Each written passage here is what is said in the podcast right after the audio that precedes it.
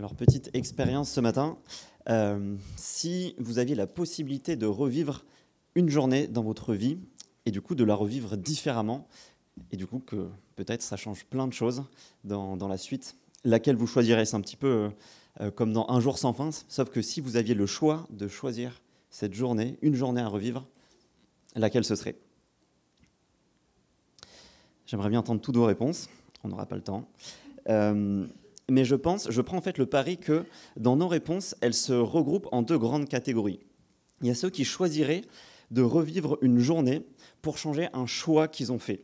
Un choix dont peut-être tu portes encore la, responsabilité, dont tu subis les conséquences ou le regret, parce que ça fait subir des conséquences à d'autres, et que tu regrettes encore aujourd'hui. C'est peut-être un, un, mensonge qui a commencé un jour et tu te dis, ah, si je pouvais retourner ce jour-là et pas dire ça. Peut-être que c'est euh, une, action que tu as fait, en fait, tu en es devenu dépendant, tu n'as pas réussi à t'en débarrasser. Tu dis, si je pouvais revivre ces journées-là et ne pas commencer à faire ça, ben, j'en serais pas là où j'en suis aujourd'hui. Peut-être que c'était simplement une, une, parole, une action. Peut-être que c'était un, un, comportement idiot, un verre de trop qui a causé un accident. Peut-être que c'était de mettre fin à une relation, de dire quelque chose qui, qui a qui a brisé une relation amicale, amoureuse.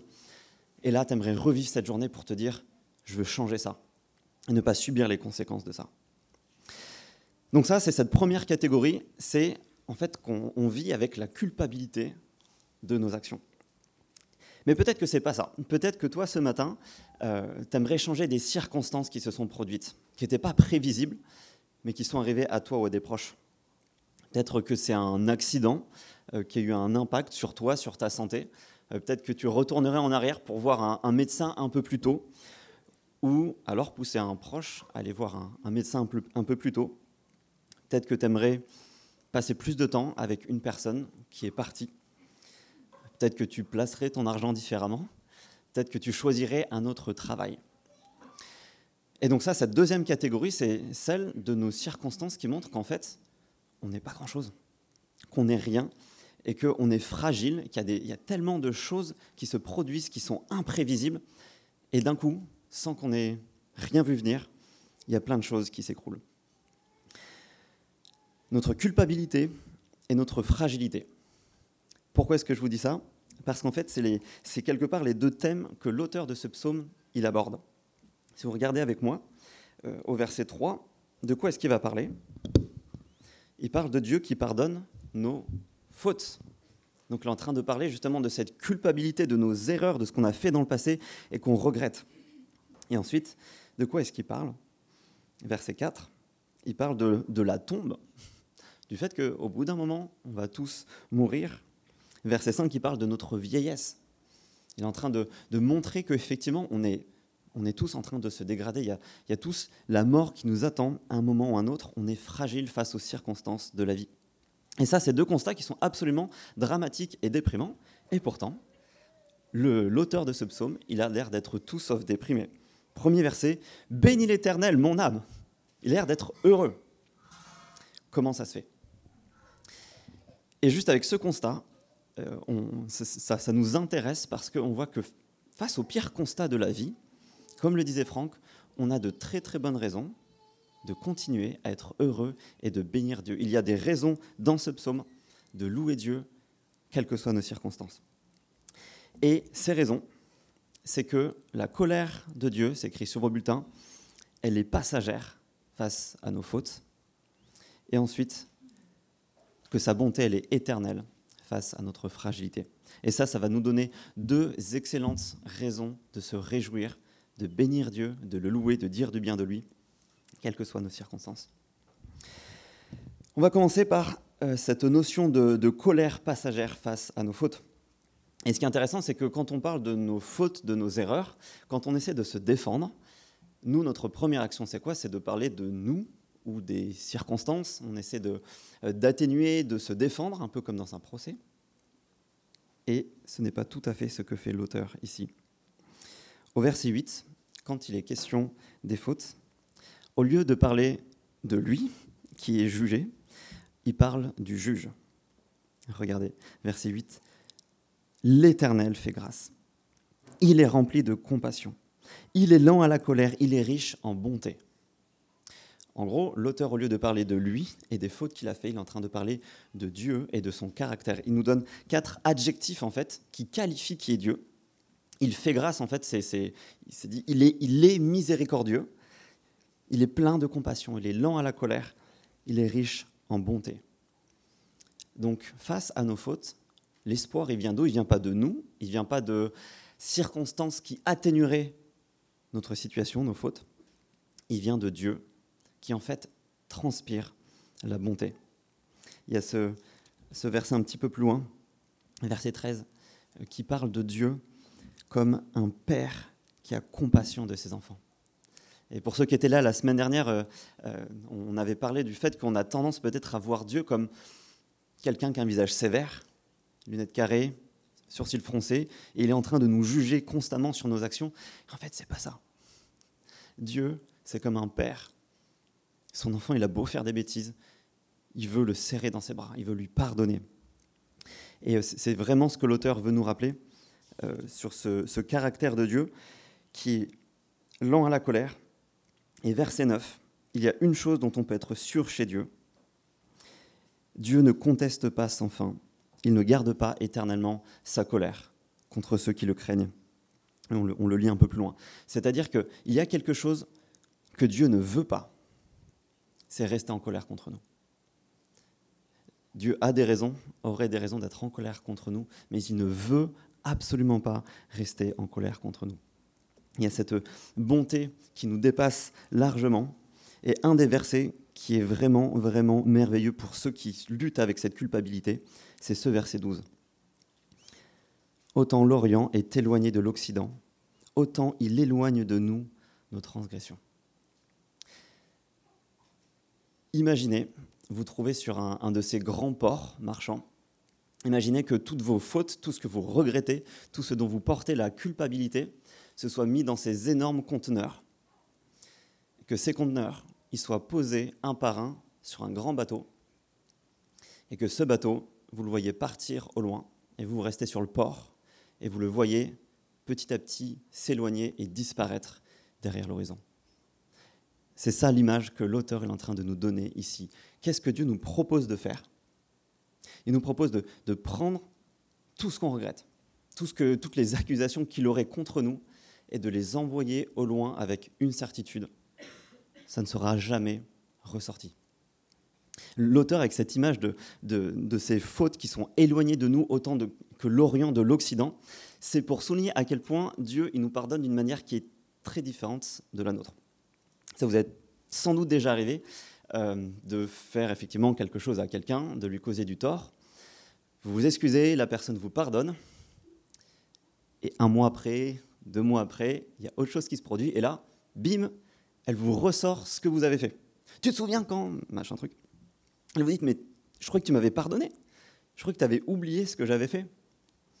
Et donc ça, ça montre que nous, quand on pardonne à quelqu'un, on est prêt à éloigner ses fautes de nous d'à peu près un mètre, pour bien les garder sous la main et les ressortir quand il faut. Dieu, il ne fonctionne pas comme ça.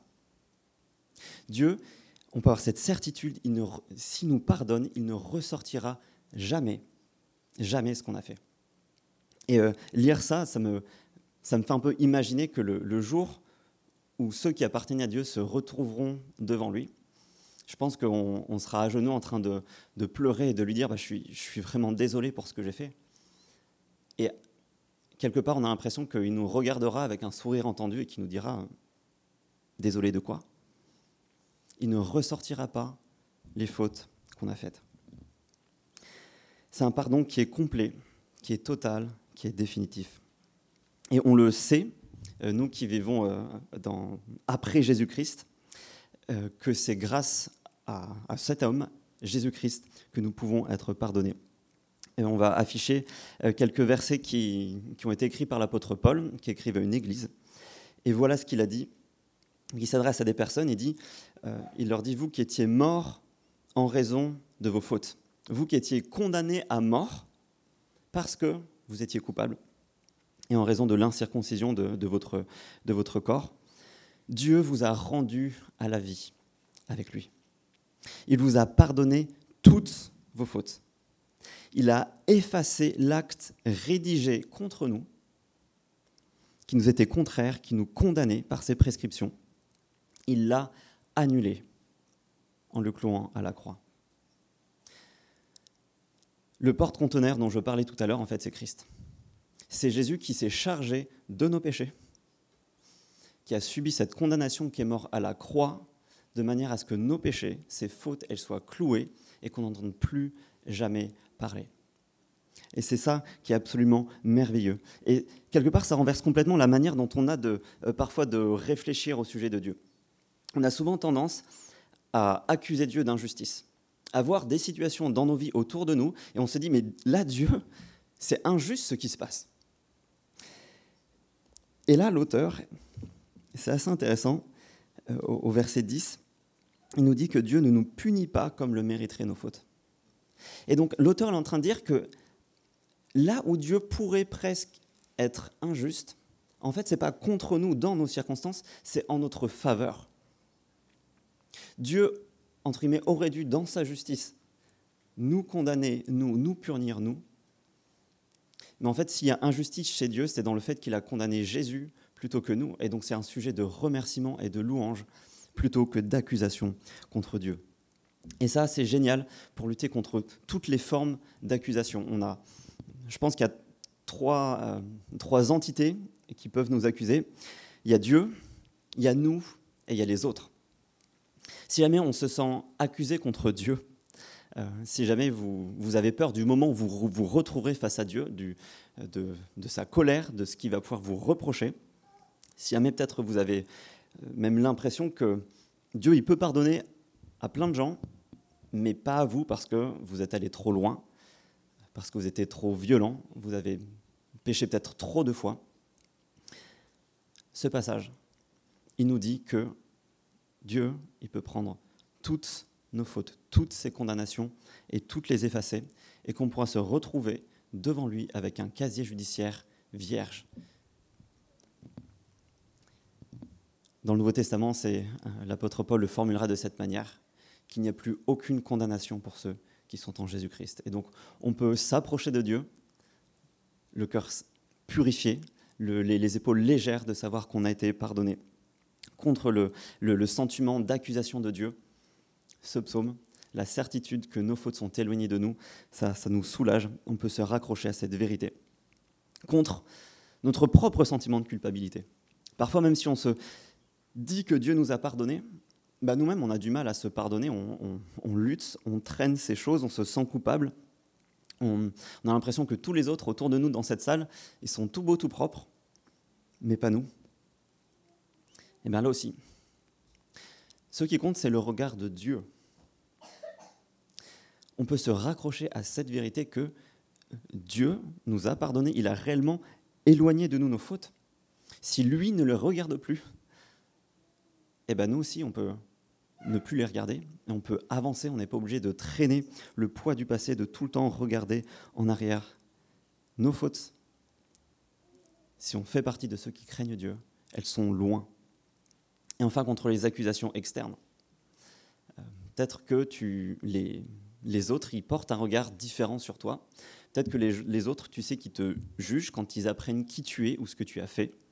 Peut-être que tu te doutes bien que les autres, ils parlent de toi. Et pas forcément en bien. Et ça, c'est dur à porter, même si tu sais a priori que oui, tu, es pardonné, bah, tu as ce poids du regard des autres sur toi. Comment faire?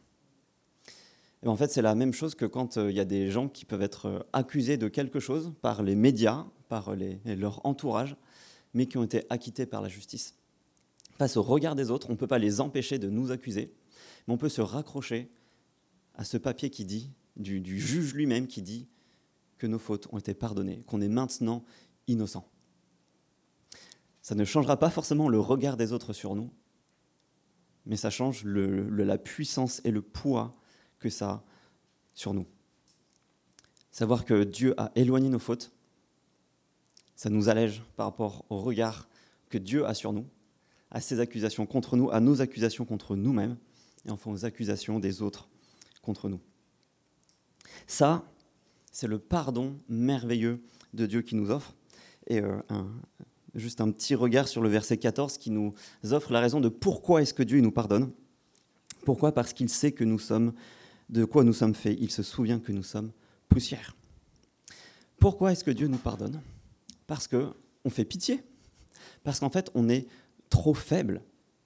Dieu, il se rend compte qu'on ne s'en sortira pas nous-mêmes, qu'on est, qu'on est condamné, qu'on euh, n'arrivera pas à, se sortir de nos péchés. Du coup, il, face à notre faiblesse, il vient à notre secours, il a pitié de nous et nous pardonne. C'est ce qu'on appelle la grâce, c'est que c'est pas en raison de nos bonnes actions, de ce qu'on pourrait faire pour mériter, mais c'est justement malgré nous, c'est par le fait qu'il nous a pris en pitié. Mais ça, ça nous renvoie directement à notre deuxième problème, parce qu'on peut se dire, ok, c'est merveilleux, Dieu m'a pardonné, mais ça ne résout pas les problèmes de ma fragilité, de ma santé, des circonstances qui peuvent être contre moi. Parce que si, on, est honnête entre nous, euh, nous les êtres humains, on est un peu comme des machines à l'obsolescence programmée. À 62, 64 ans, c'est à peu près là, euh, en France l'espérance de vie en bonne santé qu'on a. On sait bien, on contrôle rien. Et, euh, et qu'est-ce que Dieu, qu'est-ce que le pardon de Dieu, il apporte à ça? A priori, pas grand-chose. Et c'est pour ça que l'auteur, il passe à la suite dans le verset 15. Il parle de cette fragilité qu'a l'homme et qui nous terrorise encore aujourd'hui. Euh, il y a Jeff Bezos, l'un des hommes les plus riches du monde, qui en début d'année a investi 3 milliards dans Altoslab, qui est une société, une start-up qu'il qui a financée. Pourquoi? Parce que cette start-up, euh, son objectif, c'est d'inverser le processus de vieillissement. Jeff Bezos, l'un des hommes les plus riches du monde, il a peur d'une chose, c'est de vieillir, c'est de se dégrader. Il se rend compte qu'il est faible, que le temps va contre lui, et il essaie de contrecarrer ça. Et c'est ce constat que l'auteur y fait au verset 15. L'homme, ses jours sont comme l'herbe, il fleurit comme la fleur des champs. Lorsqu'un tout petit souffle de vent souffle sur elle, elle disparaît, et la place qu'elle occupait ne la reconnaît plus on n'est rien. On est insignifiant. La moindre circonstance peut tout faire basculer du jour au lendemain. On a plein d'exemples dans nos propres vies autour de nous que des, situations, des personnes pour lesquelles tout roulait, d'un coup, tout peut s'arrêter. On l'avait vu l'année dernière dans l'Ecclésiaste, c'était le grand constat qu'il faisait, que l'homme, au bout du compte, il y a la mort, qu'il ne contrôle rien, et que même si on essaie à tout prix de laisser notre marque, dans deux voire trois générations, plus personne ne se souviendra de nous. Malgré toutes nos tentatives de nous sécuriser, de contrôler nos vies, de manger bio, de faire du sport, de faire les bons placements, de contrôler, de se sécuriser au maximum, en fait, au bout du compte, ça ne servira pas à grand-chose. Tout peut basculer du jour au lendemain. Et au bout du compte, qu'on soit riche ou pauvre, intelligent ou stupide, qu'on soit super prévoyant ou complètement irresponsable, il y a la mort qui nous attend. Et heureusement, il y a un mot que j'aime beaucoup dans la Bible, au verset 17, mais, et qui nous offre un espoir qui est bien plus grand que celui des milliards de Jeff Bezos ou des, des fruits et légumes sans pesticides. Quel espoir il nous offre? Celui de la bonté de l'Éternel qui dure d'éternité en éternité. Et là, en fait, il y a ce contraste. On a vu dans, le début du texte qu'il y avait quelque chose qui ne durait pas chez Dieu. Chez Dieu, sa colère, elle ne dure pas. Par contre, il y a quelque chose qui dure d'éternité en éternité. C'est sa bonté. Sa colère est passagère, mais sa bonté envers ceux qui le craignent, elle est éternelle. Et ça, c'est un énorme espoir pour nous, nous qui sommes passagers, d'avoir en face de nous un Dieu qui est éternel et dont la bonté est éternelle. Et on a bien l'impression, en lisant ce texte, que ça nous offre un espoir qui est bien au-delà justement de cette vie présente qui est temporaire. J'ai bien l'impression qu'il euh, il parle de ce futur euh, que Dieu nous réserve pour ceux qui le craignent, de cette vie éternelle dont on a une magnifique description dans les dernières pages de la Bible, où, euh, où l'auteur décrit que ce sera un, endroit où la mort ne sera plus. Il n'y aura plus ni deuil, ni cri, ni douleur. Que tout ce, qui, de a de mauvais qui existait avant aura pleinement disparu. Ce sera un endroit où ceux qui vivront, ils régneront au siècle des siècles, c'est-à-dire d'éternité en éternité. Il n'y aura plus cette pression de la mort, de la faim, des circonstances qui sévissent. Et là aussi, qu'est-ce qui nous en rend sûrs? C'est encore une fois Jésus-Christ, parce que non seulement il est mort, mais il est aussi ressuscité. Et si vous en doutez, euh, vous pourrez aller écouter sur le SoundCloud de l'Église. David Charrier avait prêché euh, euh, à l'occasion de Pâques sur la résurrection et les preuves qu'on en a. Et si Christ est ressuscité, si on peut en être sûr, ça veut dire que la vie éternelle, elle existe. Et ça, veut dire que, en fait, on peut être libéré de cette peur de la mort, de cette peur des circonstances. Et c'est un espoir dans nos circonstances qui sont difficiles, justement, ça nous, ça nous permet de persévérer. Je connais des personnes, j'ai discuté avec certaines personnes cet été, qui ont l'air d'enchaîner les malheurs. C'est juste frappant. Je, connais des gens, il y a des choses qui vont pas depuis longtemps, et à partir du moment où on commence à avoir une lueur d'espoir, quelque chose qui va mieux, il y a autre chose qui tombe. Peut-être que tu vis ces moments-là, peut-être que ça dure depuis longtemps, et cette bonté de Dieu qui dure d'éternité en éternité, ça c'est un espoir fou au cœur de ces circonstances. Parce que ça veut dire qu'il y a quelque chose de mieux qui vient après. Ça veut dire que cette vie, ce n'est pas tout ce qu'il y a, que le bonheur et la joie qu'on a à attendre, ce n'est pas juste dans cette vie. Il y a quelque chose de bien et de bien mieux et de bien meilleur qui vient après. Ça nous donne une nouvelle perspective que toutes les mauvaises choses ont une fin et euh, c'est peut-être un peu comme si jamais vous avez une mauvaise journée au boulot, mais que vous savez que c'est le dernier jour avant les vacances. Ça aide. Ça aide beaucoup de savoir que dans deux jours, vous serez euh, dans votre destination de rêve, un verre à la main, ce sera le repos. La journée, elle reste difficile, mais vous savez qu'il y a mieux qui vient après. Cette promesse de la bonté éternelle de Dieu, elle nous aide quand les circonstances présentes sont difficiles. Et ça nous aide aussi pour euh, ceux d'entre nous qui luttent un petit peu avec ce, besoin de, contrôle et de gérer notre propre sécurité. Euh, si jamais vous vous sentez bien quand c'est vous qui gérez vous-même les choses, euh, que vous avez réussi à essayer de prévoir tous les scénarios possibles, de maximiser vos chances de réussite d'investissement, et que justement, dès qu'il y a quelque chose qui sort de ce que vous avez prévu, là, ça va mal. Là, c'est le stress, ce passage, il nous rappelle à la fois que, au bout du compte, on ne contrôle pas grand-chose, mais surtout qu'il y en a un qui contrôle et qu'il est bon.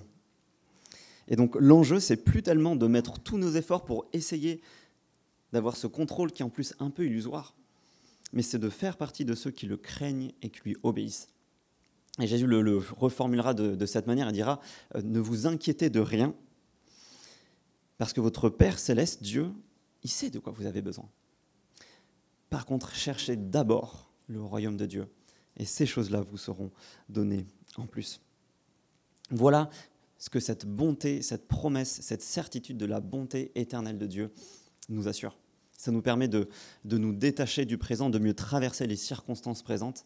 Ça permet aussi de peut-être du lest, de plus profiter de ces moments, et aussi de ne d'être moins euh, tyrannique avec nous-mêmes et avec les autres en cherchant à tout contrôler. Parce que ce qui devient prioritaire, c'est Dieu et c'est de placer notre confiance en lui. Dieu, c'est celui qui peut, nous, qui offre, qui est cette réponse à nos deux plus grandes difficultés dans la vie, notre culpabilité et notre fragilité. Voilà ce qui pousse l'auteur à se réjouir. Et la bonne réaction, généralement, quand quelqu'un nous fait un cadeau, c'est pas de dire yes et d'aller dépenser le bon d'achat immédiatement, mais c'est juste de, sauter au cou de cet ami. C'est de, de, le remercier. Et en fait, si on revient au début du psaume, c'est exactement ce que l'auteur est en train de faire. Ces deux choses qu'il se souvient sur Dieu, qu'il essaie de ne pas oublier, c'est ce qui le pousse à bénir Dieu si on connaît Dieu, si on se souvient de ce qu'il a fait pour nous, d'à quel point il nous délivre des plus grandes difficultés, des plus grands enjeux qui nous menacent, alors on est poussé naturellement à bénir Dieu, à le louer, à lui exprimer notre reconnaissance. Ça veut dire qu'on n'est pas poussé à suivre Dieu à cause de la culpabilité ou pour chercher à gagner notre faveur. Ça veut dire qu'on est poussé à servir Dieu par reconnaissance parce qu'on n'est plus considéré comme coupable. Et ça pousse l'auteur, dans les derniers versets, à vouloir que toute la création soit dans cette même attitude et bénisse Dieu parce qu'il le mérite. Je relis les derniers versets. À partir de verset 19, l'Éternel a établi son trône dans le ciel et son règne domine tout l'univers. Bénissez l'Éternel, vous ses anges, qui êtes puissants et forts et qui exécutez ses ordres en obéissant à sa parole. Bénissez l'Éternel, toutes ses armées, vous qui êtes ses serviteurs et qui faites sa volonté. Et bénissez l'Éternel, vous toutes ses œuvres, dans tous les lieux où il domine, c'est-à-dire partout.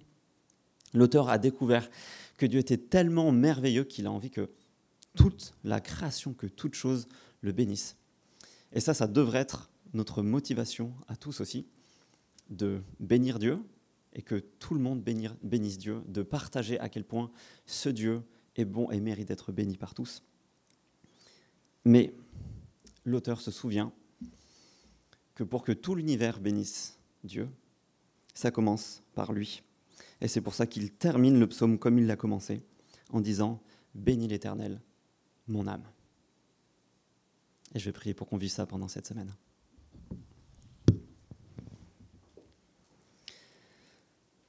Seigneur,